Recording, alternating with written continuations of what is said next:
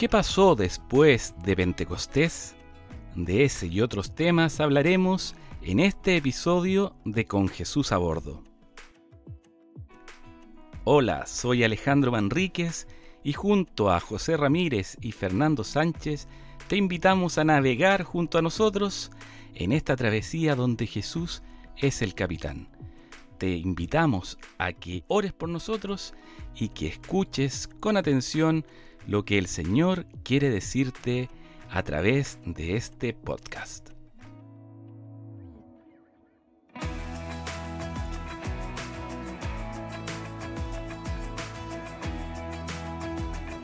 Y estamos partiendo esta transmisión, un poco atrasado, unos minutitos, pero ya estamos saliendo hasta ustedes a través de nuestras redes sociales. Estamos aquí con José Ramírez, con el hijo pródigo de este fin de semana, nuestro querido Fernando Sánchez, desde eh, los lugares perdidos en la selva valdiviana que se le conoce, ¿no? La selva fría. Ahora está ya en la civilización con nosotros. ¿Cómo están, muchachos? ¿Cómo está esta fiesta de Pentecostés para ustedes? Buenas noches, queridos hermanos. Yo feliz, contento, perdido, ¿no? Como decía el Jano, pero cuando agarraba señal, eh, llegaban los WhatsApp de, los grupos de, la comunidad de Jesús a bordo y, todo el mundo contando testimonios, contando las maravillas que Dios ha hecho durante el retiro, así que ha sido muy, muy motivador, ¿cierto? Muy eh, de mucha gratitud porque el Señor se está moviendo eh, y, eso que piensen ustedes que nosotros constantemente estamos viviendo esta novedad y esta sorpresa de Dios y aún así permanecemos sorprendiéndonos de las cosas que sigue haciendo. Así es que un abrazo grande a todos, eh, muchas bendiciones y contento. Y José, ¿cómo está José?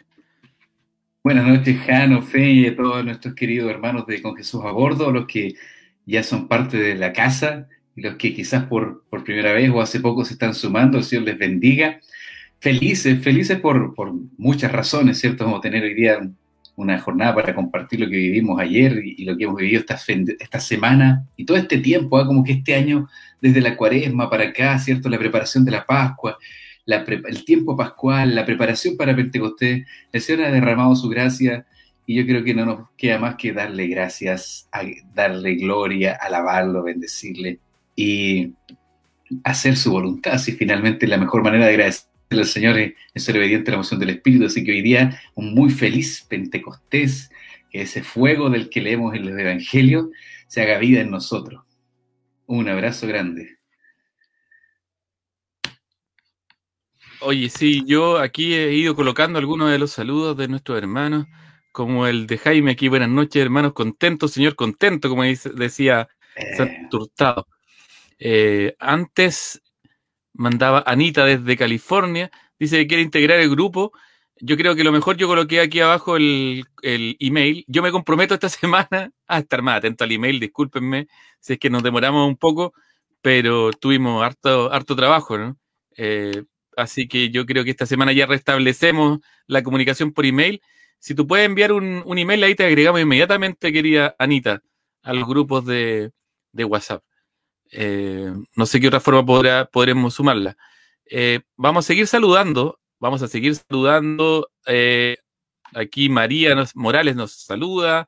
Buenas noches, querida María. Gladys también. Buenas noches, comunidad. Buenas noches, familia de Con Jesús a bordo, porque así lo sentimos cada vez más cercanos. Jimena Aravena, llenito del, llenito del Espíritu Santo, hermanitos, bendiciones. Aquí Silvia, buenas noches, hermanos en la fe de Dios, nuestro capitán. Buenas noches a toda la familia de Con Jesús a bordo. Anita dice, estamos recién nacidos con Jesús a bordo. Es lo que pedimos ayer, ¿no? El, quiero nacer de nuevo. quiero nacer de nuevo del agua y del Espíritu Santo. Aquí nuestra Aurorita también nos saluda. Ah, ya no envié el email, dice, yo lo envié. aquí lo vamos, lo vamos a revisar entonces, querida Anita. Eh, Nélida también nos está saludando. Aquí yo estoy empezando a tener problemas, querido ojo, así que te voy a dejar a ti que tú puedas verlo. Como que se me pega el. Se me pega este tema, así que te voy a dejar a ti con. Hay tantos hermanos de tantas partes. ¿ah? Miren, hay muchos hermanos desde México. Gracias, Señor, por eso. La hermana Yasmín. Eh, por ahí también la hermana María Chaparro. ¿sí? Y había otra hermana también que nos había saludado desde México. Así que le mandamos un abrazo grande a todos los hermanos de México. Los tenemos muy presentes en nuestras oraciones. Eh, ese hermoso país que también acoge a la Virgen de Guadalupe, que la Virgen haya escogido México para entronarse ahí como madre de toda América, ¿cierto? La Virgen Santísima en la, aparición de Guadalupe. Yo tuve dos oportunidades de estar ahí, he estado dos veces ahí en la Guadalupana, ha sido una experiencia maravillosa. Eh, es, muy fuerte estar en la presencia de la Virgen Santísima ahí en, en la Guadalupana. Así que, eh, hijos de una misma madre, un abrazo para todos nuestros hermanos de México. Y eh, aprovechemos de preguntar ahí a los hermanos, porque, bueno, por lo que yo he ido escuchando, entendiendo de lo que pasó en el retiro, hubo nacimiento de nuevo, nacimiento en el espíritu. ¿Sí? Nacimiento en el espíritu. Y seguramente mis hermanos le hablaron mucho de, la, del hombre nuevo, ¿cierto? Del nacer de nuevo, como le decía Jesús a Nicodemo. Y que este fin de semana, este domingo, hoy se, se cumple esa promesa del, del bautismo en el espíritu, del, Pentecostés, del nacer de nuevo. Y entonces hay una revelación, el Evangelio de hoy lo dice, ¿cierto? Hay como que el Espíritu Santo, porque, porque Jesús le hablaba a sus discípulos, le decían, yo no les puedo decir todo ahora porque ustedes no lo van a entender todo, pero cuando reciban el Espíritu Santo iban a comprender. Y cuando uno recibe el Espíritu Santo, como que, como que cayera un velo de nuestros ojos y tuviésemos claridad, tuviésemos lucidez, tuviésemos discernimiento. Yo quisiera leer si algún hermano puede compartirnos de ahí a través de los mensajes y comentarios qué ha sido, qué han visto de nuevo en su propia vida, en su propio ser, desde que recibieron el bautismo en el Espíritu Santo que, de este fin de semana, ¿cierto? A ver si alguno pudiese compartir y comentar cómo ha sido esto. Eh, yo me acuerdo, hermanos queridos, que esa noche que yo recibí el bautismo en el Espíritu Santo, que también en esta bendita ciudad de Bandivia, a través de nuestro querido hermano Jaime Silva, yo desperté a medianoche orando en lengua. Yo nunca había orado en lengua. Y desperté a medianoche orando en lengua y no podía dejar de mover la boca y de orar y de orar y de orar, y no podía parar. Y otra cosa que descubrí a los días es que yo empecé a tener hambre de la palabra de Dios. Empecé a leer y leer la Biblia, leer y leer la Biblia, y como que entendía todo. Y antes no me pasaba lo mismo, como que yo leía y decía, ¿qué esta cuestión? No, no, como que no tenía sentido. Como que no tenía sentido. Pero resulta que después del bautismo en el Espíritu, como que todo tenía sentido, como que Dios me hablaba a través de la Biblia, como que la palabra era para mí, era, Peña, tú eres mi elegido y yo abriré, o yo siempre me acuerdo de Isaías 45 porque ese es el primer texto que Dios me regaló. Cuando Yahvé habla a su ungido Ciro, ¿cierto?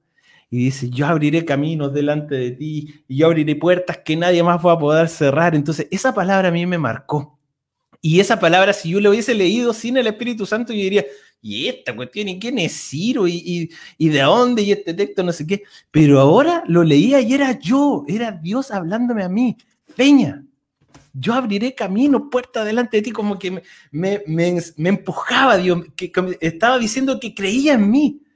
Entonces fue tan poderoso eso del bautismo en el Espíritu. Entonces yo sé que muchos hermanos están experimentando eso, que la palabra ahora ya no es para otro, así como que, ah, yo amo a todo el mundo, como que ya para todo el mundo, así como un chute al aire, ¿sí? Sino que esto es para ti. Yo te escogí, yo te llamé por tu nombre, tú eres mía, tú eres mío. Yo doy, eh, se pueden mover los cerros y las montañas, pero mi amor por ti no se moverá. Y esa palabra ahora es para mí, para ti particular. Entonces yo quiero ver, quiero, quiero leer los comentarios de nuestro hermano, a ver cómo fue esta experiencia del Espíritu Santo, ¿no? Algunos capaz que se les cayó un velo, ¿cierto? Tenían unos, unos lentes oscuros y no podían ver y de repente ahora ven todo con tanta claridad, con tanta lucidez. Quiero leer qué, qué, dicen nuestros hermanos.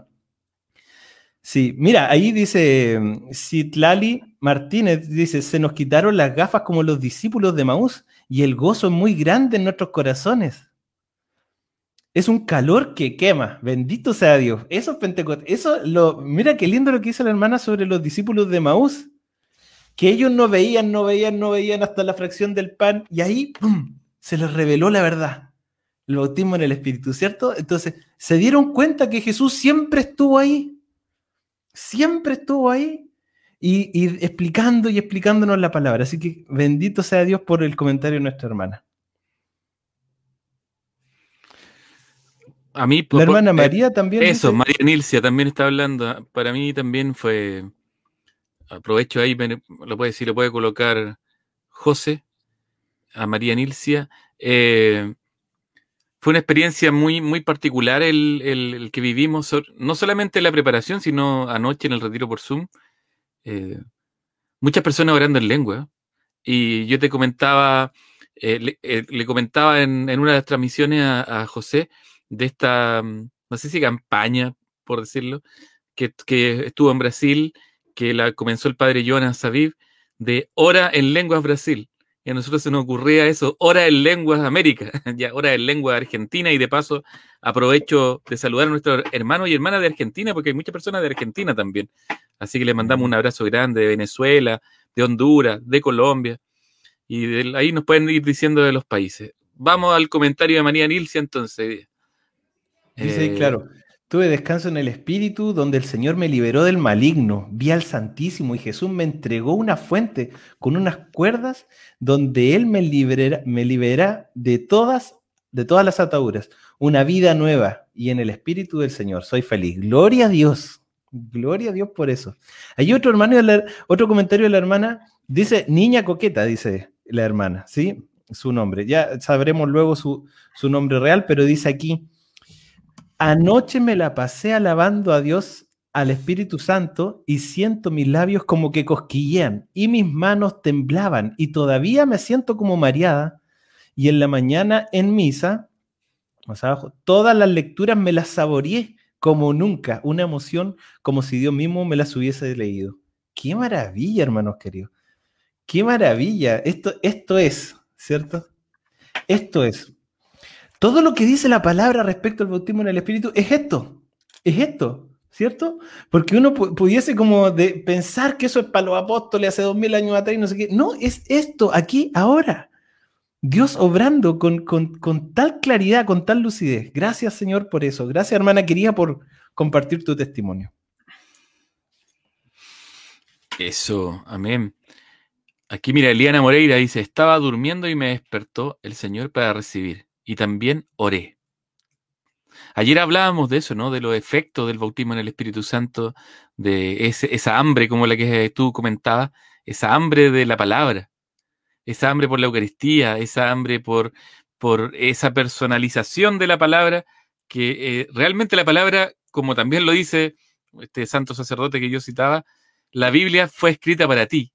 Y uno empieza a entender que la Biblia fue escrita para uno y cuando teníamos el Espíritu Santo, ayer hablábamos también, José, de una, de una parte de la Biblia que dice, eh, las personas, los humanos no pueden entender con su sabiduría humana las cosas del Espíritu Santo. Necesitan del Espíritu de Dios para entender las cosas del Espíritu Santo. Necesitan entender el lenguaje del Espíritu para saber de qué se trata y de qué está hablando el Espíritu Santo. Y eso es lo que, es lo que nosotros ayer pedimos y eso es lo que nosotros sentimos y vivimos, como lo están diciendo aquí los hermanos. José querido. Mira, aquí hay otro testimonio maravilloso, dice Nélida, alabando al Señor con mucha pasión, amor y gratitud. Comencé a hablar en lenguas. ¡Qué maravilla! Tal como le sucedió a Cornelio cuando Pedro le fue a predicar y que todos los que están reunidos en su casa dice que cayó el Espíritu Santo sobre ellos me gusta mucho ese, ese versículo, dice, cayó el Espíritu Santo sobre ellos. Y cuando Pablo llegó a Éfeso, le dijo, ¿y ustedes recibieron el Espíritu Santo? Ni siquiera sabíamos que se recibía el Espíritu Santo, le dijeron los discípulos de Éfeso. Entonces los bautizó, le impuso las manos y recibieron el Espíritu Santo. ¿Y cómo supieron que lo habían recibido? Porque dice el texto del Evangelio, se pusieron a hablar en lenguas y profetizaron. Y y en la casa de Cornelio hablaron en lenguas y alabaron. Y aquí dice nuestra hermana Nélida, alabando al Señor con pasión y amor y gratitud, comenzó a hablar en lengua. Es la experiencia genuina del Pentecostés. Y hay un detalle que es muy importante porque muchas veces la gente cree que estas son cosas que uno provoca, que uno influye psicológicamente sobre otro. Y dice, ¿de, qué manera lo vas a hacer? Si imagínate, estás a kilómetros de distancia, en una situación bastante impersonal, porque a través de una pantalla, ¿cierto? Con un par de segundos de desfase.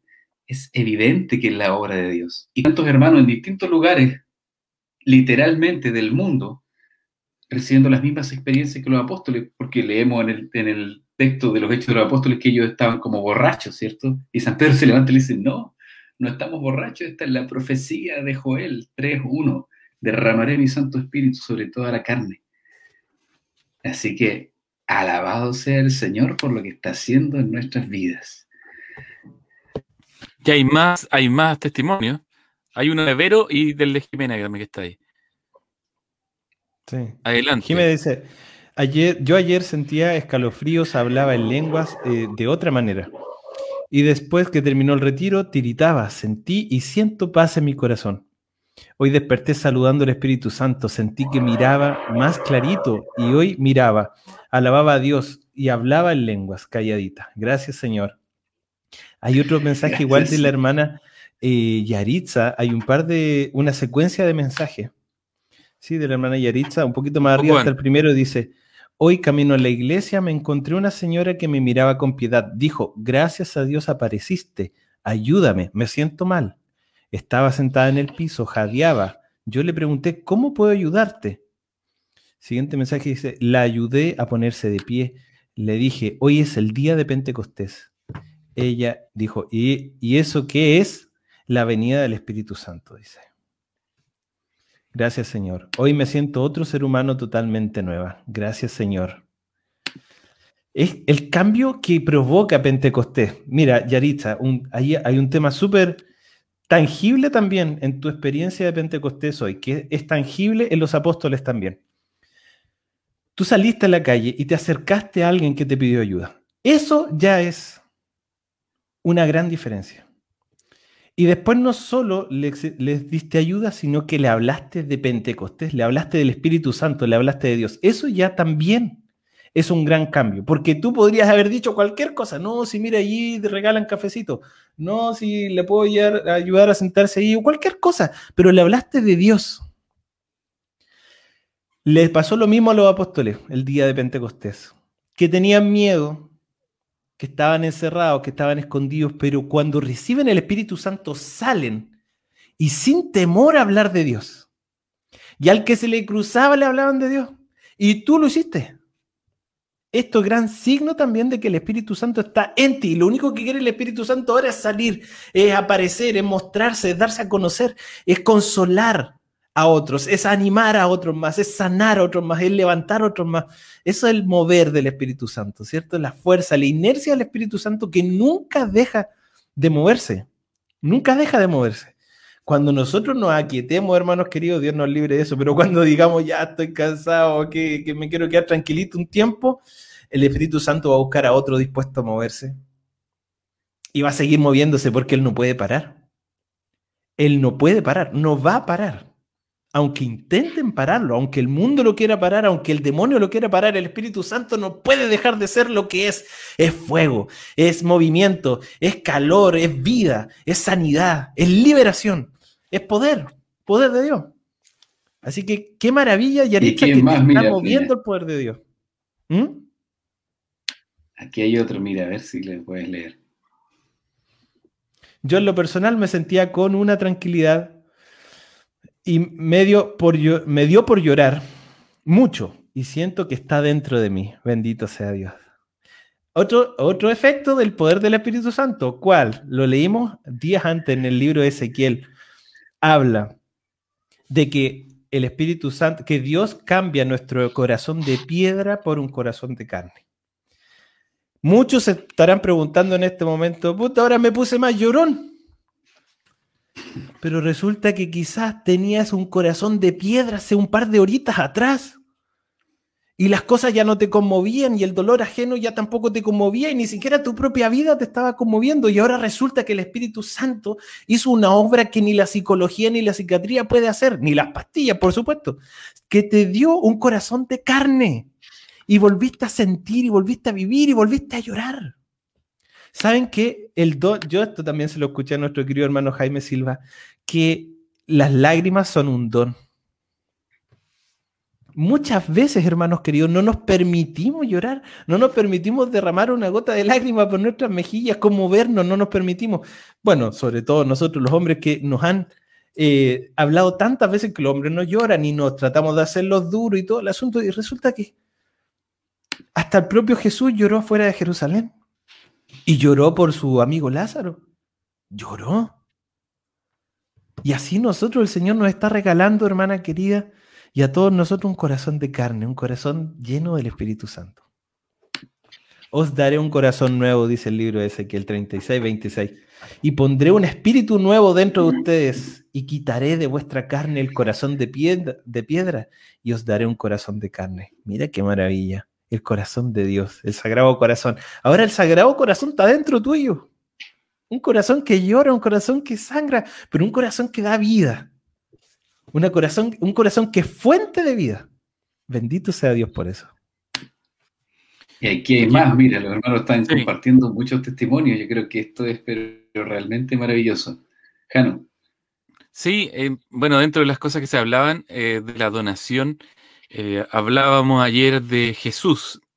y fue algo muy, muy de Dios, ¿no, José? Que, que, era, fue muy inspirado por el Espíritu Santo, de esta visión de, de, de Jesucristo de la misericordia, con, su, con la sangre, con el agua, de cómo Jesús se donó por completo a nosotros.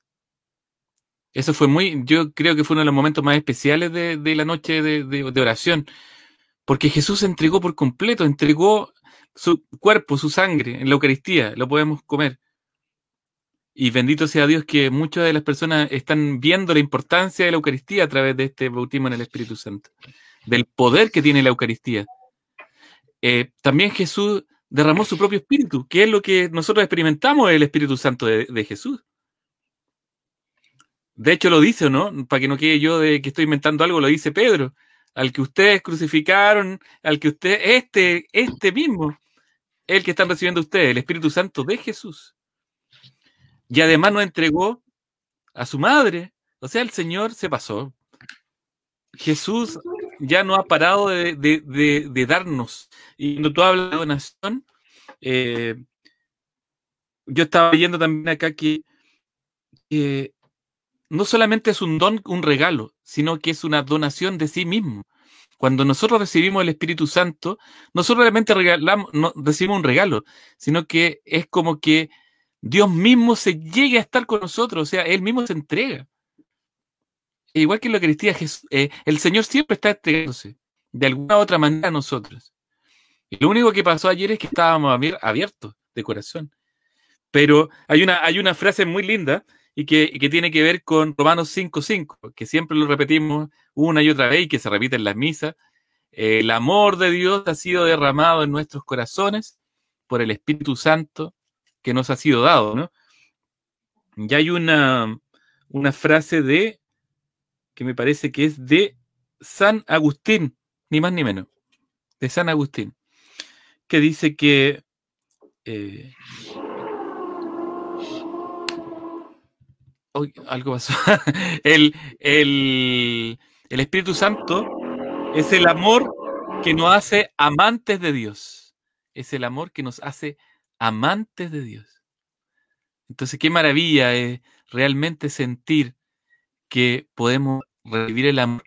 Y al ser una donación de Dios mismo, hace que nosotros también nos podamos donar a los hermanos. Nos, nos contagia de esa necesidad de donarnos. Y es lo que ha pasado y que lo estamos viendo. Cuando nosotros recibimos el Espíritu Santo, de por sí, uno de los efectos es salir a orar por otros, de evangelizar, de servir. Eso quería decir. Así es, Janito. Y mire, aquí está el, está el textual lo que tú estás diciendo. Dice Karin Brent, yo sentí derramamiento del Espíritu. Esa es otra palabra muy linda, ¿cierto? Yo sentí derramamiento del Espíritu. Tuve liberación anoche. Mira, varios hermanos han hablado de eso, porque el Señor trae sanidad y trae liberación. Estuvo muy lindo el retiro, la lloré toda. el corazón de carne que decía Peña recién. Qué linda. Vienen acá algunos más. Claro, y otro, la hermana Yolanda Enrique dice, yo hoy volví a orar por una enferma a la distancia. Ella enferma, confío en que el Señor hará la obra en ella porque la ama. También, otro empujón del Espíritu Santo, el, Espíritu Santo empujándonos, empujándonos. Lo de Pedro, que, decía, yo te, hay otro que te tomará de la cintura, Pedro, y te llevará por caminos que tú no, no imaginas. Esto es lo que el Espíritu Santo hace en nosotros te va a empezar a llevar, te va a empezar a, poner en situaciones, te va a empezar a mover, más aún. ¿Sí? Maravilla el Señor lo que está haciendo en ti, Yolanda, y en todos nuestros hermanos. Hay mucho, ¿ah? hay mucho, mucho mensaje. Otro de la hermana Jennifer también que dice, yo en la mañana me fui a misa y lo disfruté mucho. Otro punto revelador, ir a misa y disfrutarlo. Eso si no es signo del bautismo en el Espíritu Santo, no sé lo que es. No, sé dónde ahí está. Yo no sé, me perdí aquí. No yo en la misa. yo en la mañana me fui a misa y lo disfruté mucho. En las alabanzas sentía mucho regocijo hasta que sentí que cantaba muy fuerte, pero no me importó, gracias a Dios. O sea, le digo al tiro, hermana querida, que todos en la iglesia saben que usted, por lo menos, es carismática. ¿sí? Por, todo el mundo ya sabe en su parroquia que usted tiene el bautismo en el Espíritu. Porque ese gozo, es que el Espíritu Santo ahora le dio sentido a toda nuestra riqueza, a toda la riqueza de, nuestro, de los tesoros de nuestra iglesia, de los sacramentos, de los ritos. Antes, sin el Espíritu Santo los vivimos porque había que hacerlo, pero ahora que tenemos el bautismo en el Espíritu Santo, lo, hacemos con ganas. O sea, yo era pensado que, que tuviésemos ganas de rezar un rosario, por ejemplo, y ahora pareciera que uno se hiciera nada. ¿sí? Como que todo tiene sentido, la misa, todo, todo, dan ganas de, disfrutarlo y como dice usted, hermana quería aquí, regocijarse, disfrutar, ¿sí? Eso, eso es un regalo del Espíritu Santo. Así que muchos, muchos de ustedes van a seguir en esa vivencia, en esa hambre, en ese, en ese vivir las cosas de Dios con sentido, con un sentido profundo. Gracias, Señor. Y hay personas que están pidiendo también, hermanos y hermanas que están pidiendo oración, especialmente por los enfermos de COVID. Eh, y también por, eh, aquí hay una hermana que pide por unos exámenes que se va a hacer. Nosotros, como siempre, al finalizar esta transmisión, oramos, ¿cierto? Siempre lo hacemos al final y encomendamos a todos los, a todos los hermanos que han pedido oración. Así que cuenta con eso, que vamos a orar también por, por tus peticiones.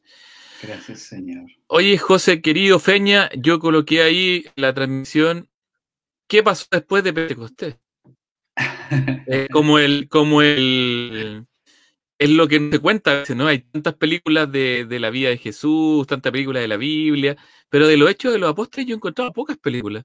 Eh, poco, pocas series, pocas películas, poco, poco, poco, poca representación, como que eh, está bien, Jesús fue un tremendo profeta, un gran hombre, un hombre maravilloso y murió en la cruz y, y resucitó y ya, y qué lindo. Pero ¿y qué pasó después? Entonces, ¿qué pasó después? Yo creo que en gran parte que estemos aquí es por, es por lo que pasó después. Hasta el día de hoy es lo que pasó después. El poder que oraban, el poder que predicaban las personas que recibieron el, Pentecostés, que recibieron este derramamiento del Espíritu, fue de tal nivel que llegó a, todos los extremos del planeta, a todos lados. Y las personas estaban dispuestas a ir y evangelizar porque tenían eso en su corazón. Como yo nombro siempre a San Ignacio, que cuando envió a, a San Francisco Javier a, a, Asia, y le dijo, anda e incendialo todo. ¿Y con qué lo iban a incendiar? Con el fuego del Espíritu Santo. Anda y incendialo todo. Un fuego que enciende otro fuego. Así somos ahora nosotros. Así tenemos que sabernos, llenos del Espíritu Santo, para poder encender, encender a los hermanos que se, sienten que su, que su llamita del Espíritu Santo, que también lo mencionábamos ayer, Feña, el Espíritu Santo lo bautizado ya lo recibimos, está ahí. Lo que pasa es que la efusión hace que esto como una olla a presión de repente se escapa y explota. Es desde adentro hacia afuera. Así que Eso esa es la invitación que nosotros estamos haciendo y lo que hemos vivido. ¿Qué pasó después de Pentecostés? mira, ahí si puedes compartir justamente ese mensaje. Yo creo que eh, esto, esto es parte de la respuesta a esa pregunta. ¿Qué pasó después de Pentecostés? Lo que cuenta la hermana María Eliana aquí. Anoche me quedé orando por unos enfermos, alabando, y ahora me cuentan que el Señor lo está sanando. Un sobrino con COVID ya lo, han lo están desentubando. Un milagro de Dios y del Espíritu Santo. Oye, es casi una canción, es casi como una rima, sí. es un canto de alabanza. Sí, sí, no, y rima. vamos a tomar este texto y lo vamos a, musicalizar.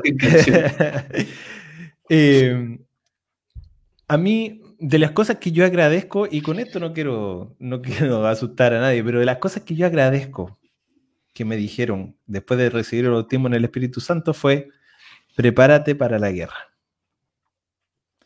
Y yo se lo quiero decir así tal como es, hermano querido, porque a mí me hizo muy bien saberlo. Prepárate para la guerra. Prepárate para el combate día a día. Prepárate para la persecución. Pero prepárate para ver testimonios día a día. La presencia del Espíritu Santo en tu vida vino a cambiar todo. Todo lo que tú eras hace un tiempo atrás, unos días atrás, horas atrás, como haya sido, ¿cierto? Ya no es. Vas a mirar al pasado y no lo vas a mirar ni siquiera con nostalgia lo que vas a mirar el pasado y vas a decir, qué torpe fui no haber abierto mi corazón ante al Señor. ¿Cómo haber perdido tanto tiempo? Pero gracias Señor porque ahora ya tengo el tesoro más grande, más preciado, el Espíritu Santo, tu presencia dentro de mí. Eso pasó después de Pentecostés. ¿Cómo fuimos tan ciegos? Decían los de el camino de Maús. ¿Cómo fuimos tan ciegos si lo teníamos ahí, no lo disfrutamos, no lo aprovechamos? Vas a mirar el pasado ni siquiera con nostalgia lo que antes te llenaba ahora pareciera, va a parecer vacío. Lo que antes te quitaba el sueño y te robaba la paz y querías dar la vida por eso, ahora ya no va a tener sentido. Dios le está dando un nuevo sentido a tu vida. Una nueva ponderación a todas las cosas. Sabes que una de las cosas de los frutos del Espíritu Santo, del bautismo del Espíritu, es justamente que Él te cambia las prioridades. Te cambia las prioridades. Como que lo que era importante antes ahora ya no lo es tanto. Y lo que parecía no importar ahora parece medular. La piedra que desecharon los arquitectos ahora es la piedra angular. Y ahora que tú tienes el bautismo en el Espíritu, sabes que no puedes vivir sin Jesús. Sabes que no puedes vivir sin Dios. Pero eso tiene un pequeño costo, que es la persecución, que es no ser comprendido que es que, como decía la hermana de Nantes, te dan unas ganas locas de cantar en misa y cantar el gloria, pero de rodillas con las manos levantadas y, cantando en lengua, así te dan ganas de, que tú dices, ¿cómo, ¿cómo aquí esto lo está ardiendo? Te dan ganas de eso y te van a mirar raro. Te van a mirar raro en tu casa te van a mirar raro en la calle, te van a mirar raro, tus amigos. A mí una vez en la universidad me preguntaron y, estábamos en un ramo que era como con una psicóloga, me acuerdo, no sé qué. Y me dijeron, ¿qué te pasó, Feña? Pero por favor, cuéntanos, ¿qué te pasó? Es que nadie entendía, nadie entiende cómo una persona de un día para otro cambia tanto. Sin una intervención de pastillas ni profesional, sino que por el simple hecho de recibir el bautismo en el Espíritu Santo. Y te van a mirar raro. Pero bendita locura, bendito ese cambio, bendito el poder que se derramó en ti. Y tienes que saber que no estás sola, que no estás solo. Porque el enemigo va a querer recuperar lo que acaba de perder. El demonio va a querer recuperar lo que era de él. Pero tienes que saber que no estás solo, que no estás sola. Que tienes una comunidad contigo, que es esta comunidad. Que tienes una comunidad contigo, que es tu parroquia. Y que tienes el poder de la iglesia detrás de ti, que ni las, las puertas del infierno van a prevalecer sobre ella. Tú tienes que tener claro eso. Tienes que saber que no estás sola, que están los sacramentos, que está el poder del Espíritu Santo en ti. Eso es lo que pasa después de Pentecostés. Yo, eh, de las cosas que he visto de las películas de Semana Santa, por ahí alguna vez he visto alguna de Pablo y Pedro y Pablo, ¿no?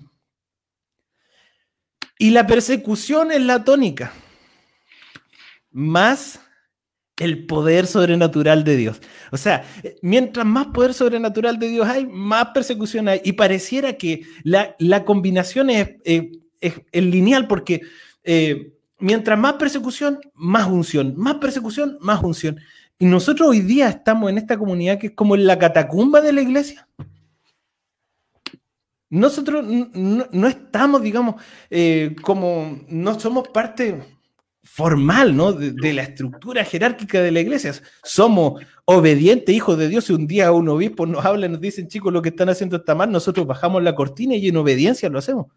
Pero usted tiene que saber que esto es lo que debería hacerse en toda la iglesia todo el tiempo. Hablar del poder, de la gracia, de la unción, del bautismo en el Espíritu, del amor a los sacramentos, de la confesión.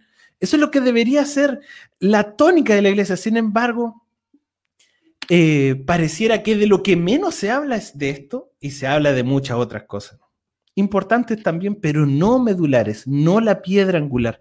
Esta es la piedra angular.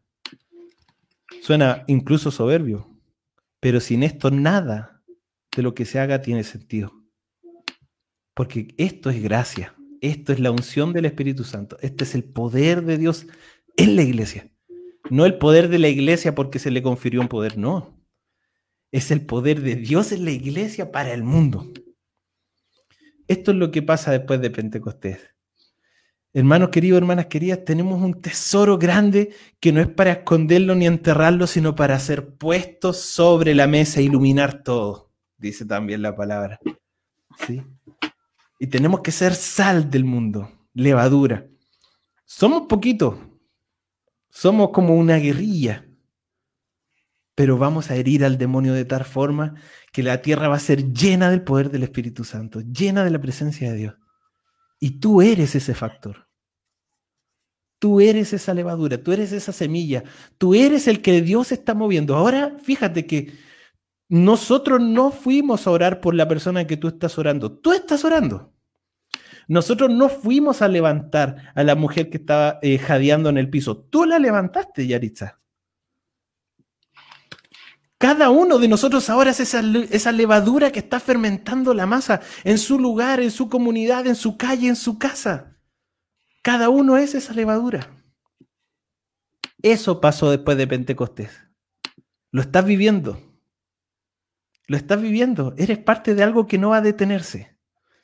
Eres parte de algo que ya está en movimiento y que lo mueve Dios. Eso, eso es lo más importante. Esto lo mueve Dios.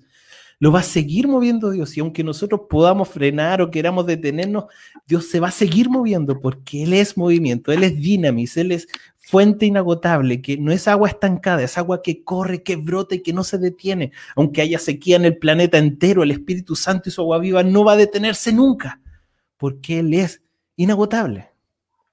Aunque nos agotemos, Él es inagotable. Así que bienvenidos hermanos queridos, bienvenidos a la vida nueva, bienvenidos a la nueva Jerusalén. Esta es la nueva Jerusalén también, donde hay hombres nuevos, mujeres nuevas, llenas del Espíritu Santo. Bendito sea Dios. Bendito sea Dios.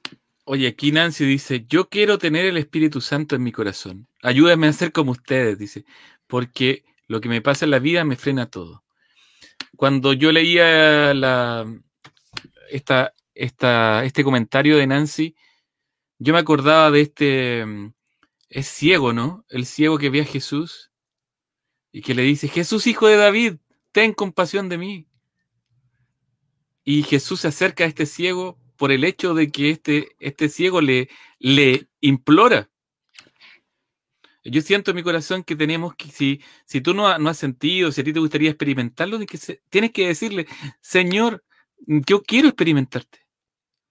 Tenemos que ser, como decíamos otra vez, como, como decía Marita, en realidad, más que como decíamos nosotros. Marita Clark, nuestra gran profesora ahí de la escuela de intercesión profética. Tenemos que ser como mendigos del Espíritu Santo mendigos. A veces nosotros somos, somos muy altaneros y, ¿cómo vamos a ser un mendigo? ¿Cómo voy a ser yo un mendigo? Tenemos que ser un mendigo del Espíritu Santo. Pedirle al Espíritu Santo, clamarle como este ciego. Y si tú, si tú quieres sentirlo, dile, Señor, Espíritu Santo, yo te necesito. Ayer cantábamos, eh, y yo le comparto ahora, eh, a, mí me, a mí me hubiera gustado cantar otra canción, pero sentí en mi corazón que tenía que cantar esa canción, Manda la lluvia. Y yo sentí que fue de Dios porque realmente fue muy bonita lo, que, lo que se vivió con esa canción. Y cantábamos porque yo necesito más. Yo necesito más. Y con esa misma sed debiéramos pedir día tras día, día tras día, cuando tengamos sequedad en nuestro corazón, yo necesito más de ti. Yo necesito más de ti. Necesito más de tu, de tu cuerpo, de tu sangre, de tu palabra, de tu espíritu. Te necesitamos, Señor. Hay un llamado, parece. Es el Señor que nos está llamando claramente a evangelizar porque necesitamos tanto, tanto de Él. ¿O no, Feña? sí, sí, bueno, esta disposición mutua que el Señor siempre está ahí regalándose, dándose, enviando esa lluvia abundante, permanente sobre cada uno de nosotros. Y nosotros eh, tenemos que dejarnos y querer dejarnos empapar como está pidiendo la hermana. Yo quiero esto, yo quiero vivir este, este bautismo en el Espíritu. Bueno, con el solo hecho de decir eso, créame que el Espíritu Santo y Jesús está interesadísimo en derramarse, derramar su Espíritu sobre usted y sobre cada uno de los que, de los que estén dispuestos a recibirle. Eh, y aquí la, la está diciendo que la cante nuevo, ¿cierto? Que la cante nueva para que podamos escucharlo todo. Eh, yo creo que en eso anda nuestro querido Jano buscando su, su guitarra para poder cantar esta canción muy ungida también, ¿sí?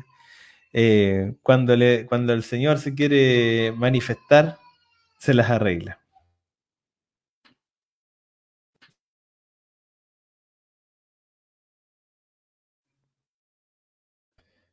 Por ahí me he quedado solo. ahí se cayó. Se cayó Jano también, pero ahora ya estamos. sí, yo creo que ahí está Jano preparando el canto. Que es, es maravillarse solamente en lo que el Señor está haciendo. Porque piensen que es un momento, un par de horas que le dimos al Señor para aclamar su presencia. La única diferencia entre un retiro como el que vimos ayer y cualquiera de los otros días es que le dedicamos un poco más de tiempo al Señor. Leímos algunos pasajes del Evangelio, reflexionamos acerca de eso y no de otra cosa, basados también en la luz que nos trae el Señor a través del Papa, de los santos. Cantamos, clamamos, nada fuera de lo común. Sin embargo, todo lo que estamos contando son cosas que están fuera de lo común. Entonces me dice, ¿cómo puede ser que haciendo cosas tan comunes sucedan como resultado cosas tan poco comunes?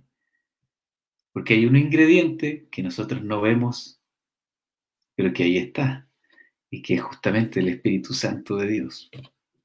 Y eso nos sirve, yo creo, Feña y Jano, para que nos atrevamos a ir. La pregunta de hoy es, ¿qué pasó después del Pentecostés? Y la pregunta es que los discípulos fueron. Jesucristo antes de partir dijo, id, vayan. Y los discípulos, una vez recibieron el Espíritu, fueron. ¿A dónde? A todas partes, al mundo entero. Literal, literalmente. Entonces ahora tú, ¿a dónde vas a ir? A donde sea. Primero a tu casa, después a tu trabajo, después a las calles, en donde sea, en donde sea. Bendito sea el Señor. Y sin el Espíritu Santo no dan esas ganas, José, porque uno dice, sí, y misionar ya, pero eso queda para los consagrados, ¿no? Nada, te quedas en tu casa nomás comiendo, viendo Netflix. Claro, pero uno realmente como que no le pica las manos por ir a misionar si, si no ha recibido el bautismo en el Espíritu. Y cuando uno recibe el bautismo en el Espíritu, no es que se lo proponga tampoco, es que inconscientemente tú empezaste a misionar, estás en salida. Hace un tiempo atrás la iglesia se hablaba mucho de la iglesia en salida, ¿no? Que, teníamos que eh, tener esa actitud de iglesia que sale de los templos, ¿cierto? Pero resulta que eso no es posible sin el bautismo en el Espíritu Santo, porque es el Espíritu Santo el que te saca, ¿sí? No, es a la fuerza, como que ya vamos a ir a pararnos afuera con, con menos actitud que, un testigo de Jehová, pues así como con unos cartelitos, unos folletitos y ver si, si alguien te pregunta algo. Pero cuando uno tiene el Espíritu Santo, es que el Espíritu Santo va, se mueve. Y, eso es lo que los apóstoles no entendían. Y por eso es que el Evangelio de hoy lo dice, ¿no? Es que hay muchas cosas que quisiera contarles, pero es que no las van a entender todavía. Pero cuando reciban el Espíritu Santo, van a entender todo. Y va a dar testimonio de mí y el Espíritu Santo me va a glorificar y les va a revelar y todo el asunto. Y entonces el Espíritu Santo es el que nos mueve, que nos saca en la primera lectura de hoy día, que es hecho de los apóstoles 2, ¿cierto? Eh, habla justamente de eso, que de pronto vino del cielo un ruido semejante a una fuerte ráfaga de viento y resonó en toda la casa. Entonces vieron aparecer unas lenguas como de fuego que descendieron por separado sobre cada uno de ellos. Todos quedaron llenos del Espíritu Santo y comenzaron a, a hablar en distintas lenguas, según el Espíritu Santo les permitía expresarse. Y entonces ahí está el paso siguiente. Eh, al oír este ruido se congregó una multitud y se llenaron de asombro.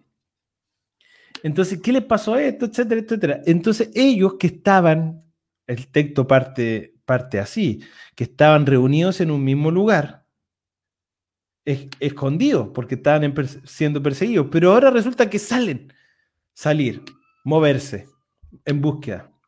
Así es que eso es efecto, ¿cierto?, del bautismo en el Espíritu Santo. Y sabes que hay un, detalle muy hermoso en el, en el texto que sigue al Pentecostés. Porque, y que es tal cual lo que tú estás explicando ahora, pero es más que nada el fundamento bíblico de esto, para que, como hablábamos también días atrás, es bueno que nosotros vayamos conociendo el fundamento bíblico de estas cosas, el fundamento de la catequesis, ¿verdad? En el catecismo, porque no lo vamos a leer porque es largo, pero ustedes para que lo lean después en sus casas. Hechos de los Apóstoles, capítulo 2, es el Pentecostés, ¿verdad? El derramamiento del Espíritu Santo y todo esto que estamos hablando. Y el discurso de Pedro, el primer discurso de Pedro, donde él cita la profecía de Joel. Maravilloso. Termina el capítulo 2. Empieza el capítulo 3 y comienza así. Hechos de los Apóstoles, capítulo 3, versículo 1. Iban Pedro y Juan de camino al templo y se encontraron con un paralítico fuera de una de las puertas del templo de la puerta llamada La Hermosa. Y había un paralítico de nacimiento allí pidiendo plata. Y le estiró la mano pidiéndole a ellos. Y Pedro le, lo quedó mirando y le dijo, yo no tengo nada que darte, no tengo ni plata ni oro, pero lo que tengo te lo doy. Le tomó de las manos y le dijo, en el nombre de Jesús, levántate. Y en el acto el hombre sanó y pegó un salto, ¡pum! Y sanó. Y hay dos detalles solamente, hay muchos, pero solo dos a propósito de lo que tú decías, Fellán. Y la pregunta de hoy, ¿cierto? ¿De qué pasó después de Pentecostés? Eso pasó. Pedro predicó, ¿cierto? Hizo su primera prédica después del Pentecostés, pero de inmediato al otro día, de inmediato al otro día, tal como lo que están contando ustedes aquí en sus testimonios, queridos hermanos y queridas hermanas, vieron al enfermo. Él era paralítico de nacimiento, por lo tanto, ellos ya habían visto a ese paralítico probablemente, quizás no habían conversado con él, o quizás sí, pero como a uno le pasa muchas veces fuera de la iglesia que uno frecuenta, hay personas pidiendo, y eso es muy común, y es probablemente que siempre sean las mismas personas. Por lo tanto, no es para nada raro que ellos ya hayan visto a ese mendigo ahí, es muy probable. Pero ningún día se habían acercado a orar por él. ¿Por qué ese día de Hechos 3 sí se acercaron y oraron por él? Porque ellos el día anterior habían recibido el Espíritu Santo. Por lo tanto, en ese día ya no estaban viendo con los ojos de Pedro, ni Juan estaba viendo con los ojos de Juan, sino que era el mismo Cristo, el Mesías adentro. Era el Espíritu de Dios moviéndose adentro, queriendo hacer la obra de Jesús. Porque ¿qué nos enseña el catecismo? Que el Espíritu Santo nos capacita, ¿cierto?, para hacer la obra del ministerio de Cristo. Por lo tanto, el Espíritu Santo los empujó igual que que empujaba a Jesús. Y entonces ahí entendieron los apóstoles, por eso el maestro, donde iba, sanaba a la gente, liberaba a los poseídos, hacía milagros. Era porque él no podía hacer otra cosa que la voluntad del Padre. Y el Espíritu Santo los empujó. Y le dijeron, lo que tengo te doy. No tengo oro, no tengo plata, pero lo que tengo te doy. ¿Qué tengo? Tengo una fuerza que viene de lo alto, que no viene de mí, que es inexplicable, que ayer no la tenía. Por eso ayer pasamos por aquí, veníamos al templo y no te dijimos nada. Pero hoy día, levántate en el nombre de Jesús. Y me corrijo, porque el Espíritu Santo no los empujó a orar. Me equivoqué, perdón, fe de ratas. Ellos sanaron al paralítico, que es muy diferente. Ellos sin duda iban a orar después porque iban al templo y seguramente oraron antes de la noche. Pero en ese momento no oraron, en ese momento sanaron al paralítico. ¿Y qué, qué importancia tiene eso? Que ellos estaban ahora cumpliendo, tenían ahora la capacidad sobrenatural de cumplir el mandato de Jesús, que les había dado muchos capítulos atrás. Lucas capítulo 9, versículo 2. Vayan y proclamen que el reino de los cielos está cerca y sanen los enfermos. Proclamen el reino y sanen los enfermos. No dijo proclamen el reino y oren por los enfermos a ver si acaso sanan. No dijo proclamen el reino y díganle a los enfermos que tienen que soportar su enfermedad porque eso los va a santificar. No dijo, proclamen el reino y díganlo a los enfermos que ese dolor que están sufriendo es un regalo de mi Padre, que lo acepten con amor. Jesucristo dijo, claro, Lucas 9, versículo 2, proclamen el reino y sanen los enfermos. Y ese día, en Hechos 3, Pedro y Juan, movidos por el poder de Dios que habían recibido en el Pentecostés, sanaron a los enfermos. Y la consecuencia acá fue Hechos capítulo 4, versículo 1, se acercaron los sacerdotes, dice, donde estaban Pedro y Juan, y una multitud reunida, y dijeron, a ver ustedes, caballeros, ¿les gusta andar aquí haciendo cosas extrañas? Los metieron presos y los azotaron. La persecución, la unción y la persecución, hasta riman, así que nunca se nos va a olvidar, la unción y la persecución van juntas. Así que si no quieres persecución, está bien, lógico, quizás tienes mucho trabajo, quizás tienes tu familia, está bien, pero no clames entonces la unción.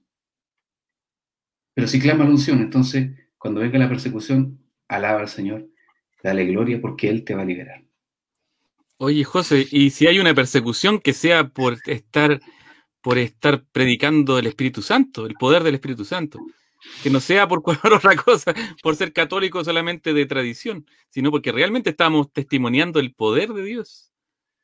Qué, triste sería que tuviéramos persecución por solamente ser católico. Ah, yo soy católico, sí, soy católico. No, porque nosotros somos católicos que, como somos de la iglesia de Cristo, confiamos y sabemos y conocemos el poder del Espíritu Santo. Así que qué, qué maravilla sería que la persecución que va a venir, de alguna u otra forma, de algún momento, usted tiene que darle gloria a Dios, ¿no? En algún momento, ¿cierto? Y que, como decían los apóstoles, se se alegraban por, por poder vivir las mismas cosas que vivió Jesús. Yo quiero hacer un alcance, dos cosas. Primero, eh, he visto aquí muchas peticiones de eh, personas que piden por la salud mental de jóvenes, de algunos jóvenes.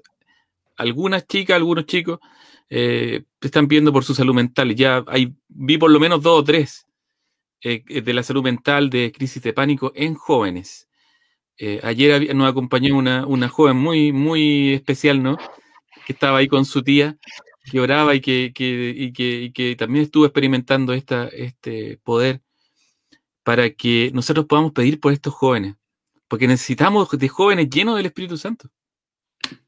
Aquí hay otro joven, mira, ¿te acuerdas? sí, claro, que estuvo también, pero necesitamos estos jóvenes llenos del Espíritu Santo y tenemos que pedir por los jóvenes tenemos que pedir por ello. Y cuando me refiero a los jóvenes, yo me refiero, y no quiero excluir a nadie, hasta los 29 años son jóvenes. Hasta los 29 años. Aquí ya estamos todos bien pasaditos de los 29 años. Carné en mano, compadrito. Carné en mano. Pero eso, para que podamos orar. Y lo otro que quería hacer el alcance, eh, siempre viéndome nuestro querido padre Raniero que está la mesa, respecto a un aspecto del, Espíritu Santo, que es esta segunda parte de tu nombre, santo. Yo alguna vez les conté eh, que estando en Brasil, eh, esto puede ser a lo mejor teológicamente muy básico, pero les cuento desde la experiencia. Yo veía tanta gente santa, tanta gente santa, ¿verdad? Porque cuando, cuando uno se encuentra con personas santas, eso se percibe, se nota, ¿no? Como que hay algo que, que llama la atención. Y yo le decía al Señor, Señor, yo soy tan pecador y tan, cometo tantos errores, ¿cómo puedo ser santo? A lo mejor otra persona le va a decir, bueno, eh, haga obras de misericordia, cumpla los mandamientos, eh, que, y que y siempre decimos aquí, no está mal, está bien, ¿cierto? Eh, y el Señor me respondió a mi oración y me dijo, ¿cómo puedes ser santo? Con el Espíritu Santo. Así de simple, con el Espíritu Santo. Si nosotros estamos llenos del Espíritu Santo, el Espíritu nos va a hacer santos. Mira la importancia, decíamos que el Espíritu tiene este poder para dar vida. Y cuando eh, se habla de el Espíritu Santo, se dice el Espíritu como agua y como fuego, que pueden ser totalmente contraproducentes, ¿no? El agua y el fuego, el fuego apaga el agua, es como contraproducente. Pero como lo decía el padre Raniero canta la mesa, la importancia del agua y el fuego es que el agua da vida, el fuego apaga la vida que teníamos antes, o la vida que no era necesariamente de Dios. Y el fuego tiene un rol de purificación. Por eso es que el Espíritu Santo eh, nos ayuda en nuestra santidad.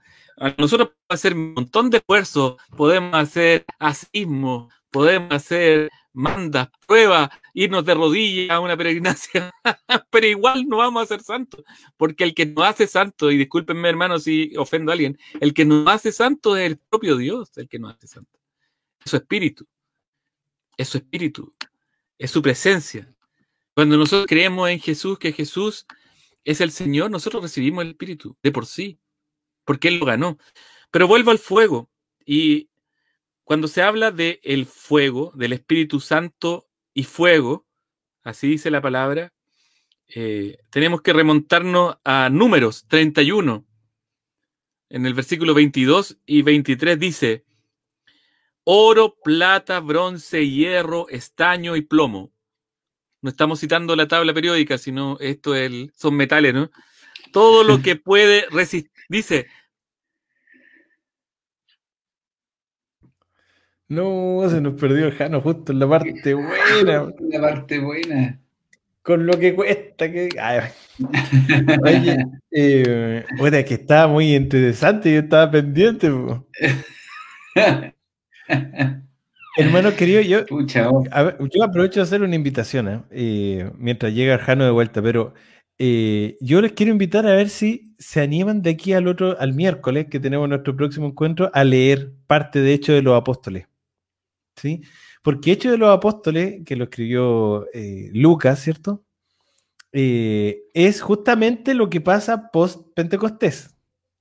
¿Sí? Entonces nos va a orientar mucho a cada uno de nosotros a, ver qué es Pentecostés, qué es la iglesia, qué pasa cuando, después que recibo el Espíritu Santo, por qué me dan ganas de reunirme en comunidad, por qué, por qué pasan todas las cosas que pasan. Entonces, lo invitamos a leer Hechos de los Apóstoles eh, a ver si avanzamos un poquito aquí al miércoles. Ahora, Jano, dale, porque quedamos todos súper metidos, que estábamos hablando de la tabla periódica y, ahí nos quedamos.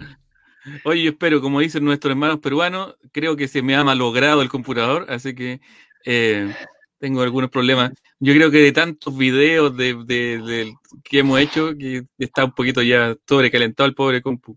Eh, bueno, dice así, número, ¿cierto? Oro, plata, bronce, hierro, estaño, plomo, todo lo que puede resistir el calor, pásenlo en el fuego, dice la palabra, y quedará puro. Lo que no resiste el fuego, pásenlo por el agua. Mira qué lindo, está en números 31, 22, 23, ya menciona el tema del, del agua y del fuego. Después el salmista dice, sondéame Señor y ponme a prueba refina por medio del fuego mis entrañas y mi corazón. El Salmo 26, versículo 2.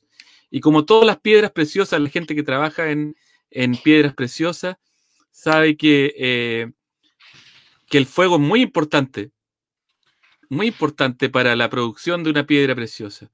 Y de ahí sale lo que dice Isaías 1.25. Te purificaré de escorias en el crisol entonces, eh, el fuego tiene ese rol se nos fue otra vez nuestro querido Jano. Pero ahí está el texto que estaba hablando. Todo lo que resiste el fuego por fuego y será limpio bien por las aguas de purificación habrá de purificarse. Y este es el fuego del Espíritu Santo. Sí.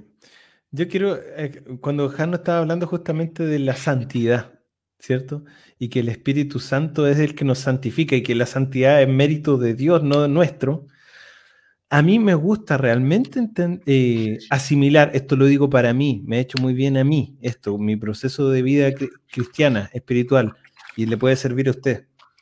Saber, sin ningún, sin ningún complejo, que estoy llamado a la santidad. Estoy llamado a la santidad. Y no solo eso, que la santidad es para gente normal, común y corriente, común y silvestre. La santidad es para gente normal. ¿Sí? No crea usted que necesita más de lo que es para ser santo. Deje que Dios le haga santo, que le haga santa, sin complejo. El carácter que tiene se lo dio Dios. Y a través de ese, de ese carácter santificado, el Señor hace bien al mundo te necesita tal y como eres. Si hay algo que podar, como hemos hablado de la vida y los sarmientos, si hay algo que limar, lo que sea, el Señor lo hará en su momento y a su tiempo, pero Él te necesita tal como eres. La santidad es para ti, para gente normal, con la única conciencia de que dice, y esta es la única diferencia que hace un diferencia entre un santo y un no santo, es que Dios me hace santo. Por la mía no puedo pero el Espíritu Santo dentro de mí me hace santo. Esa es la gran diferencia de los santos con, el resto de la gente, porque los santos dicen, ¿sabe qué? La verdad es que yo no soy tan bueno como se supone que están diciendo, pero, pero el Espíritu Santo está dentro de mí y eso me basta. Eso es lo que me basta. Yo teniendo a Dios dentro de mí, la, la santidad del Espíritu Santo dentro de mí, me basta. Y Él me hará santo. Así que ahora le invito a que sin complejo alguno diga, se diga, yo quiero ser santo, yo soy santo por presencia de Dios dentro de mí. La santidad es para mí. Y recibo ese llamado. Y el resto verá Dios qué hace con, cada uno de nosotros. Yo, hablando de gente santa, y me avisaron por interno que mi abuelita materna me está viendo. Una mujer santa. Y le mando un abrazo grande a mi abuelita, que gracias a Dios saben que tuvo COVID y, y está impeque mi abuelita. Gracias a Dios. Y ha pasado por varias, por más de una. Yo alguna vez conté alguna historia de mi abuelita por aquí, del verano pasado, de hecho. Así que a mi abuelita le mando un abrazo grande y también a todas las abuelitas, a todos los adultos mayores que están conectados o que por los cuales estamos orando y pidiendo, ¿no? A los que han partido, que el Señor les tenga en su santo reino y a todos los por los cuales estamos orando, que el Señor les bendiga, les ilumine, les llene. Cosa grande que tenemos que aprender de nuestros adultos mayores es, yo de mi abuelita lo digo aquí, eh, orar el rosario permanentemente. ¿sí? Mi abuelita es de esas personas que reza el rosario todos los días y presenta a cada uno de sus nietos que no somos pocos, somos, somos hartos, y cuál de todos más desordenados, pero gracias a Dios tenemos angelitos de la guarda bien preparados porque nuestra abuelita reza rosario. Y estamos en la presencia del Señor porque nuestra abuelita reza rosario y Dios permita heredemos ese, ese, santo, ese santo hábito, ¿sí? de poder seguir rezando más adelante por nuestros hijos, por nuestros nietos. Gracias Señor y gracias abuelita linda por todo. Un abrazo grande. Qué lindo. Un besito también a mi abuelita que está en el cielo. Mi otra abuelita está en Valdivia. Y yo creo que, tal como tú dices, cuánto aprendemos, ¿cierto?, de ella. Y en particular, se me viene una cosa al, al corazón acerca de los, de los abuelitos, que tú también lo has vivido, lo hemos compartido otras veces y tú has compartido el testimonio. Suele suceder que cuando un abuelito está enfermo, uno asume que ya su tiempo llegó y, bueno, es, es, la forma en la que se va a ir al cielo. Y eso puede ser, y en muchas ocasiones es así, pero no es necesariamente así, porque Vemos en la Biblia muchos abuelitos que se fueron eh, estando sanos, simplemente porque le llegó su tiempo. Entonces, no tengan miedo de rezar por sus abuelitos, no tengan miedo de rezar por ellos. Mucho tiempo, yo creo que a ti igual te pasaba que uno no sabía si rezar por ellos o no. A lo mejor la voluntad del Señor era llevárselo, y puede ser, pero otras tantas no, otras tantas los quiere sanar. Y, y yo creo, he llegado a creer que el Señor quiere llevarse a su gente, por supuesto, pero no necesariamente con tremendos sufrimientos, de dolores y cosas así, para nada. Y si acaso toca, bueno, bendito sea el Señor, pero no es siempre esa la regla, para nada. Atrévanse a orar por sus abuelitos, si están cerca o tienen algún servicio, algún apostolado que tenga que ver con abuelitos, o trabajan con abuelitos, oren por ellos, tal como si oraran por una persona joven. Yo recuerdo, y Feña que está aquí conmigo desde el principio, sabe que así, cuando llegaba una petición de oración, me decían, ah, ya recen por tal persona que que está enferma, ya listo, es una abuelita de tantos años. Ah, y de inmediato entonces como que la oración con un freno. Ah, tiene 70, tiene 80, tiene 90. Es como que, bueno, Señor, bendícela, que se haga tu voluntad en ella, ¿cierto? Y te cambia la oración. Nada que ver, ¿y por qué? Josué vivió hasta los 120 años. Caleb, su gran amigo, valiente como él, también. Moisés, ¿cierto? También. Y el mismo Señor le dijo a Noé, cuando, cuando terminó todo el tema del diluvio, el espíritu del hombre vivirá, estará solamente 120 años en él, luego se irá. Entonces, la voluntad del Señor es que vivamos mucho más y la ciencia nos impulsa a eso, a esa expectativa de vida. Y la experiencia que vemos nos hace pensar que vivir 70 años es poco. Quizás en los años 60 o 50 vivir 70 años era harto. Hoy día vivir 70 es poco. Vivir 90 es casi esperable. Quizás en 10 años más vivir 100 es esperable. Entonces es muy probable que nos acerquemos a lo que la Biblia dice. Y digo muy probable hablando desde, el, desde la científico, ¿cierto? Porque yo pienso en mi corazón, es evidente que si el Señor dice que es así, así será. Entonces yo creo que nos vamos a acostumbrar cada vez más a orar también, no solo por los jóvenes, sino también por los adultos. Así que Gracias, Señor. Bendito sea Dios. Y por aquí está Jano nuevamente. Gracias, Señor.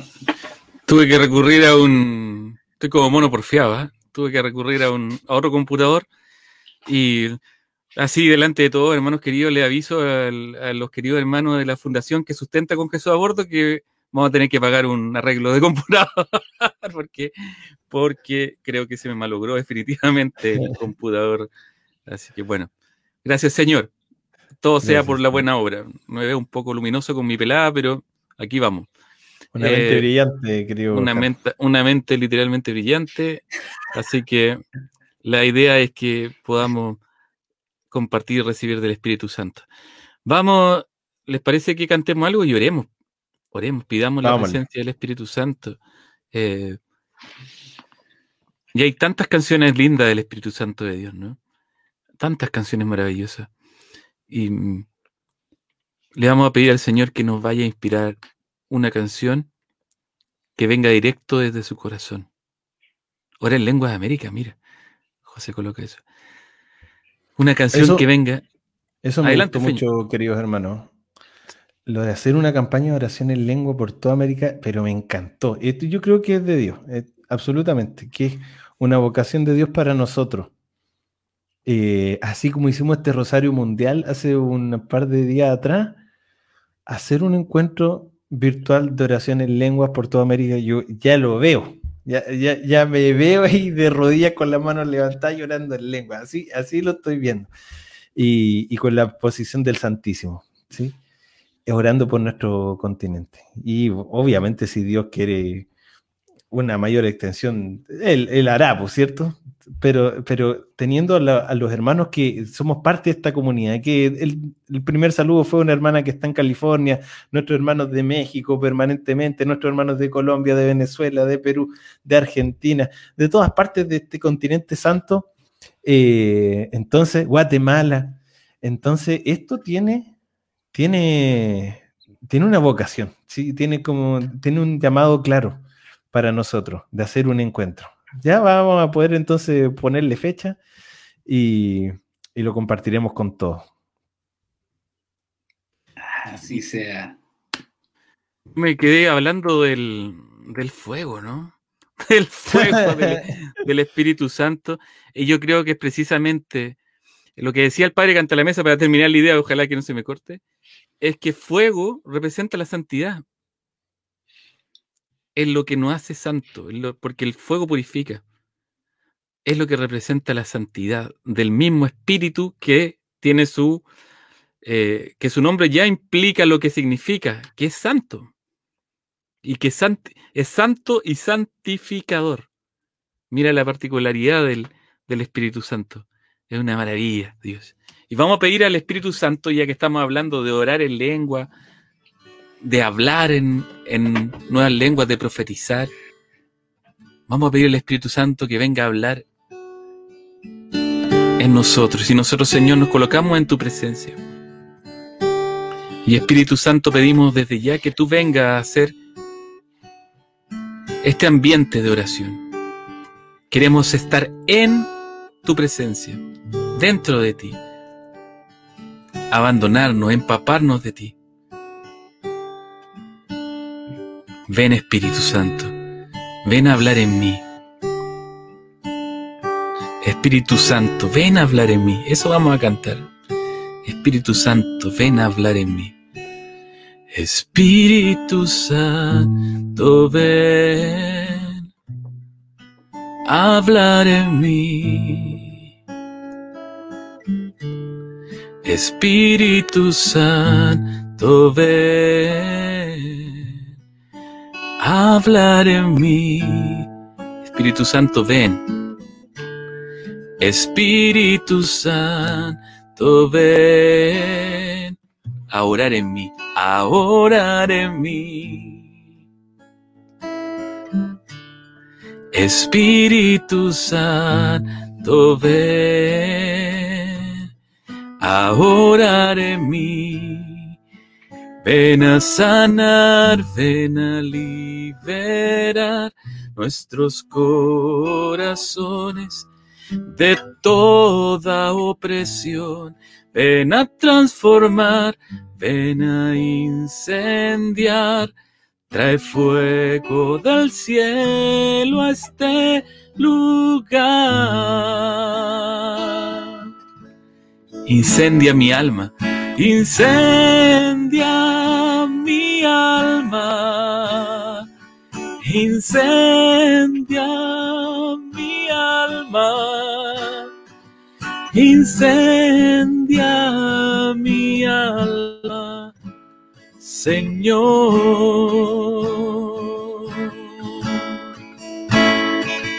Incendia mi alma, incendia mi alma,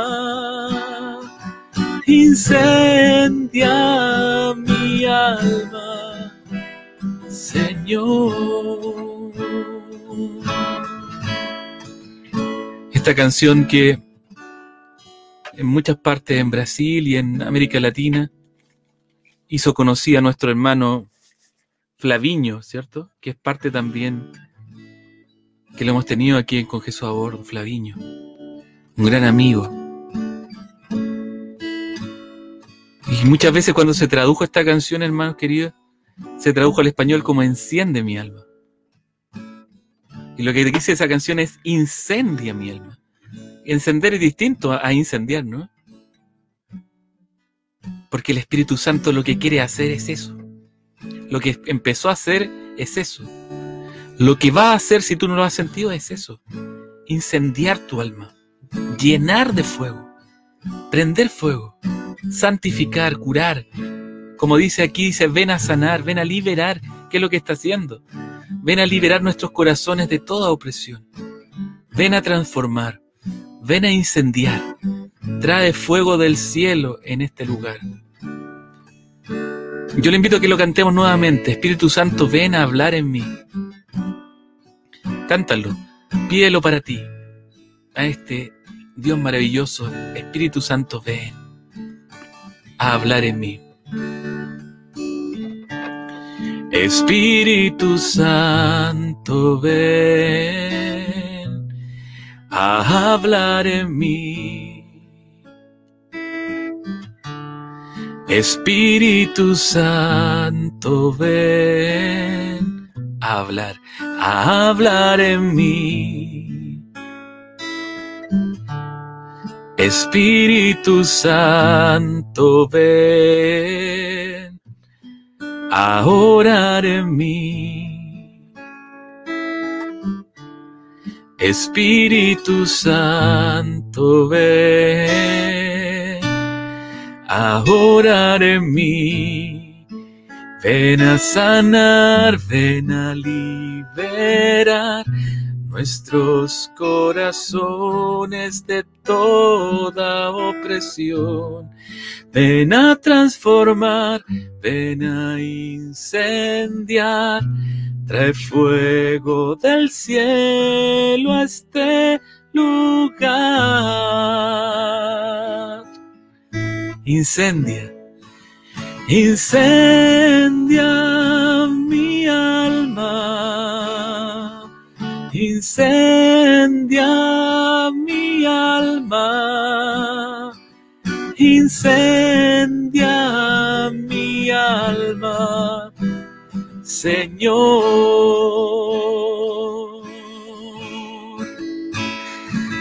Incendia mi alma incendia mi alma,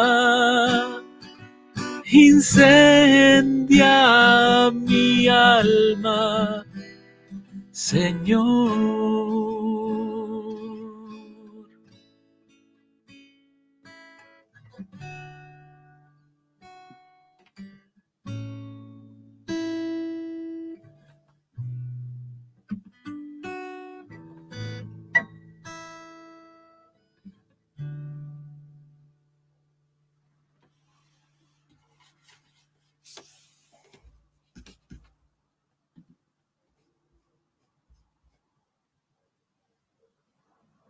Gracias, Señor.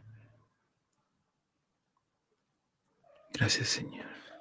Señor, si hay alguno que aún no haya sentido la presencia del Espíritu Santo en su vida, en este momento te pedimos, te clamamos, levantamos nuestras manos al cielo como hijos que levantan las manos hacia su Padre para clamarte, para pedirte, para implorarte que derrames una vez más el fuego del Espíritu Santo sobre cada uno de nosotros, que se pongan como llamas de fuego sobre cada cabeza y que el poder de tu Espíritu Santo se derrame en cada uno de nosotros, que los corazones de piedra se conviertan en corazones de carne, que podamos ser sanados de toda enfermedad, liberados de todo mal en este momento por el poder de la unción del Espíritu Santo. Incendia nuestra alma, nuestro pensamiento, nuestro corazón, incendia nuestra forma de pensar, Señor, incendia nuestra mente, incendia nuestra vida, Señor, incendia nuestros hogares, nuestras casas, a nuestros hijos. En este momento, en el nombre poderoso de Jesús, derrama el poder de tu Espíritu Santo. Te lo clamamos en el santo nombre de Jesucristo.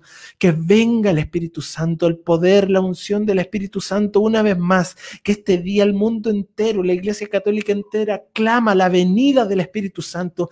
Ven, Espíritu de Dios, ven con poder, ven con autoridad, ven con gracia renovadora Ven, Señor, a resucitar lo que está muerto. Ven a liberar, ven a sanar, ven a traer paz, ven a traer gozo, ven a traer el don de lágrimas, ven a traer el don de lenguas en el nombre poderoso de Jesús. Ven, clámale tú con tu voz, con tus palabras, con tus manos levantadas. Clámale, ven, Espíritu Santo, ven a incendiarme. Ven, Espíritu de Dios, a incendiar mi casa, mi familia, mi esposa, mi esposo, a mis hijos, a mis padres, a mis abuelos. Ven, Espíritu Santo, en llenar la tierra toda completa de la presencia de Dios. Ven Espíritu Santo, Shiriria saraba hairia triria laraba sairaba shiriria raraba sagararia laraba shiriria raraba sairi variria raraba saraba hairia laraba sairama shiriria ranama shiriria laraba saria ranama shiriria ranama que se abran los cielos sobre nuestros hogares ahora con el poder de tu gracia, con el poder de tu unción, que se abra el cielo y que derrames agua viva sobre cada uno de nosotros. Saraba hairia raraba sairama shiriria laraba abre los cielos sobre los hogares de quienes estamos pidiendo la presencia de tu Espíritu Santo, sobre hospitales, sobre cárceles, sobre clínicas. Ven Espíritu Santo sobre los campos, ven Espíritu Santo sobre los ríos, ven Espíritu Santo sobre las escuelas, las iglesias, ven Espíritu Santo sobre los congresos, Señor, sobre nuestros líderes y políticos. Ven Espíritu Santo, clama el Espíritu Santo por tu presidente, por tu presidenta, por tu congreso. No pienses en imposible, no creas que es imposible, clámalo ahora, clama un milagro, derrámate Espíritu Santo sobre nuestros líderes a esta hora.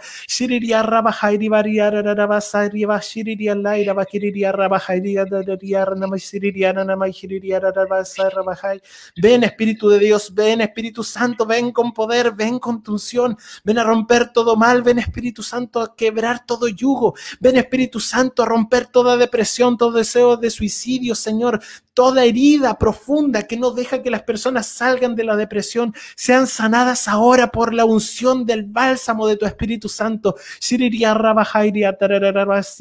Toda raíz de amargura sea destruida ahora en el nombre de Jesús y que la vida misma flore ahora en el corazón de nuestros hermanos, de nosotros mismos.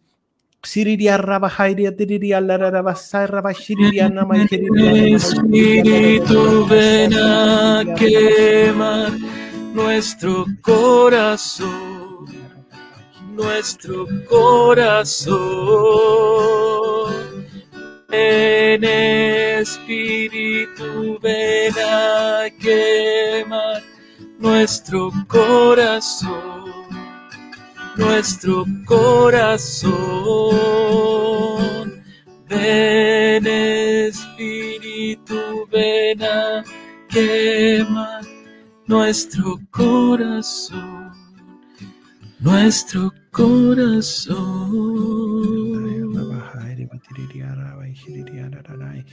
Hermano querido, hermana querida, tú eres ahora esa levadura en la masa.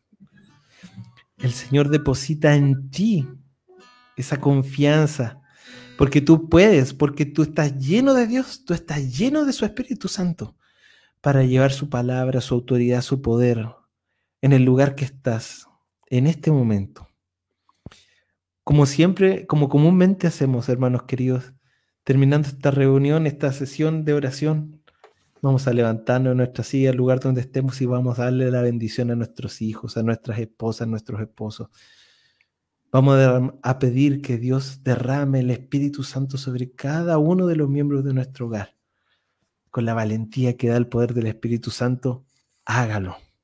Y va a ver cómo el Señor se manifiesta.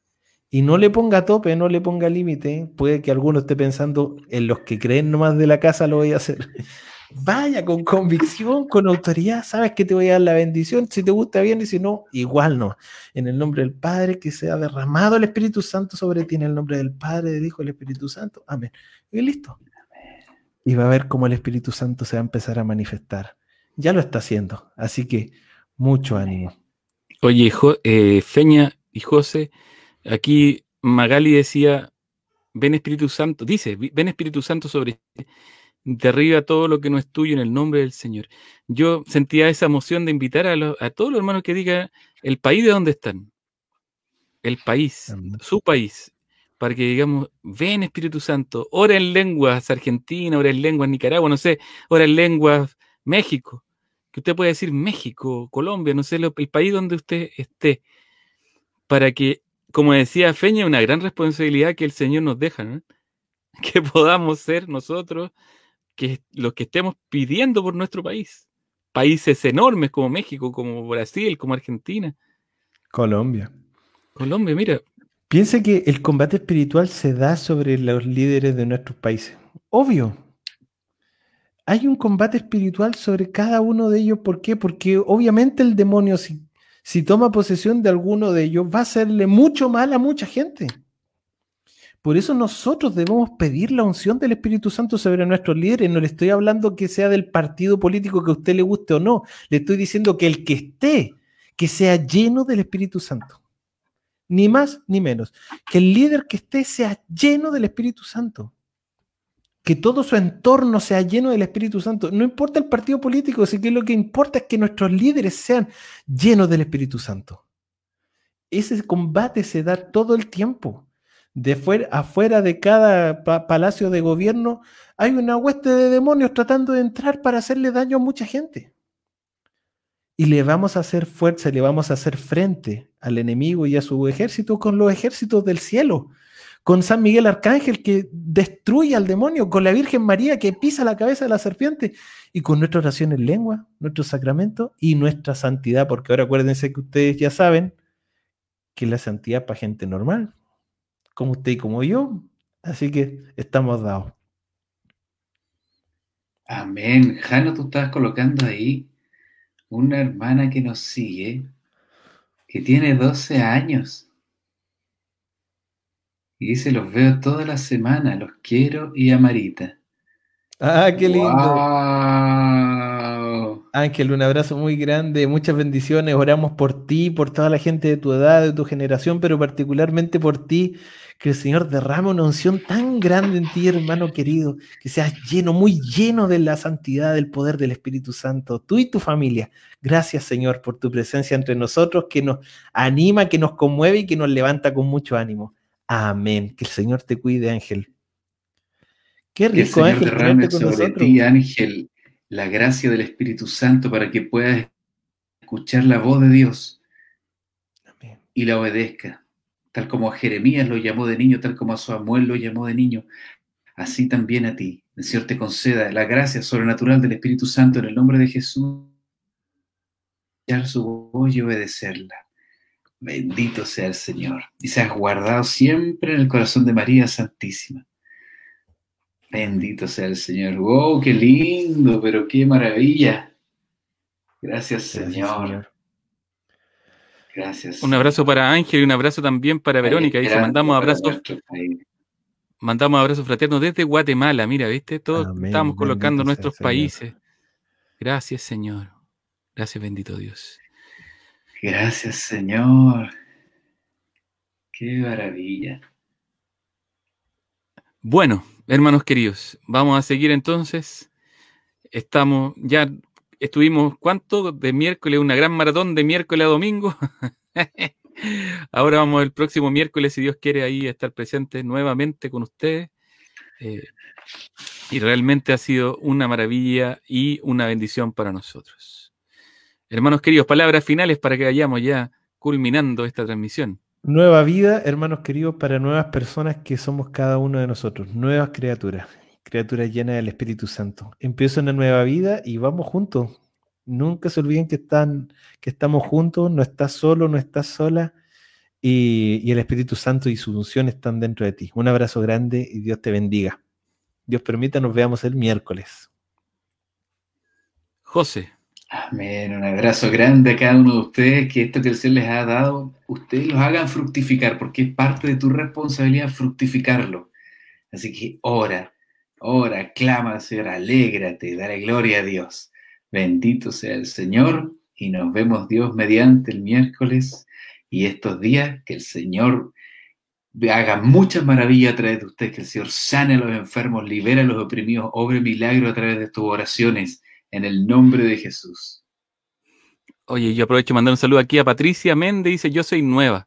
Te damos la bienvenida a ti y a todos los hermanos que sean nuevos. Eh, Siéntanse a bordo, están a bordo ya, Jesús el capitán, y realmente muy bienvenida Patricia y todos los hermanos que, que se están integrando. Y aquí yo voy a decirle algo a Irenay, porque nos dijo Venezuela, ahora en lengua Venezuela. un abrazo Irenay, que Dios te bendiga, porque sabemos que desde Venezuela también hay muchas personas que están con, con nuestra transmisión. Bueno, leer los hechos de los apóstoles, una tarea, dice, nos recuerda María Elena Ruiz Tagle, y ya estaremos reencontrándonos el miércoles, si Dios así lo quiere. Un abrazo grande, que el Señor les bendiga, oren por nosotros y que Dios les bendiga. Chau, chau. Mañana, buenos días, Espíritu Santo.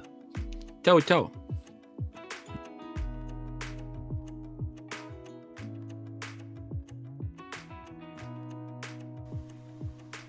Esta fue una producción de Con Jesús a Bordo, Fundación Carolina Arancibia.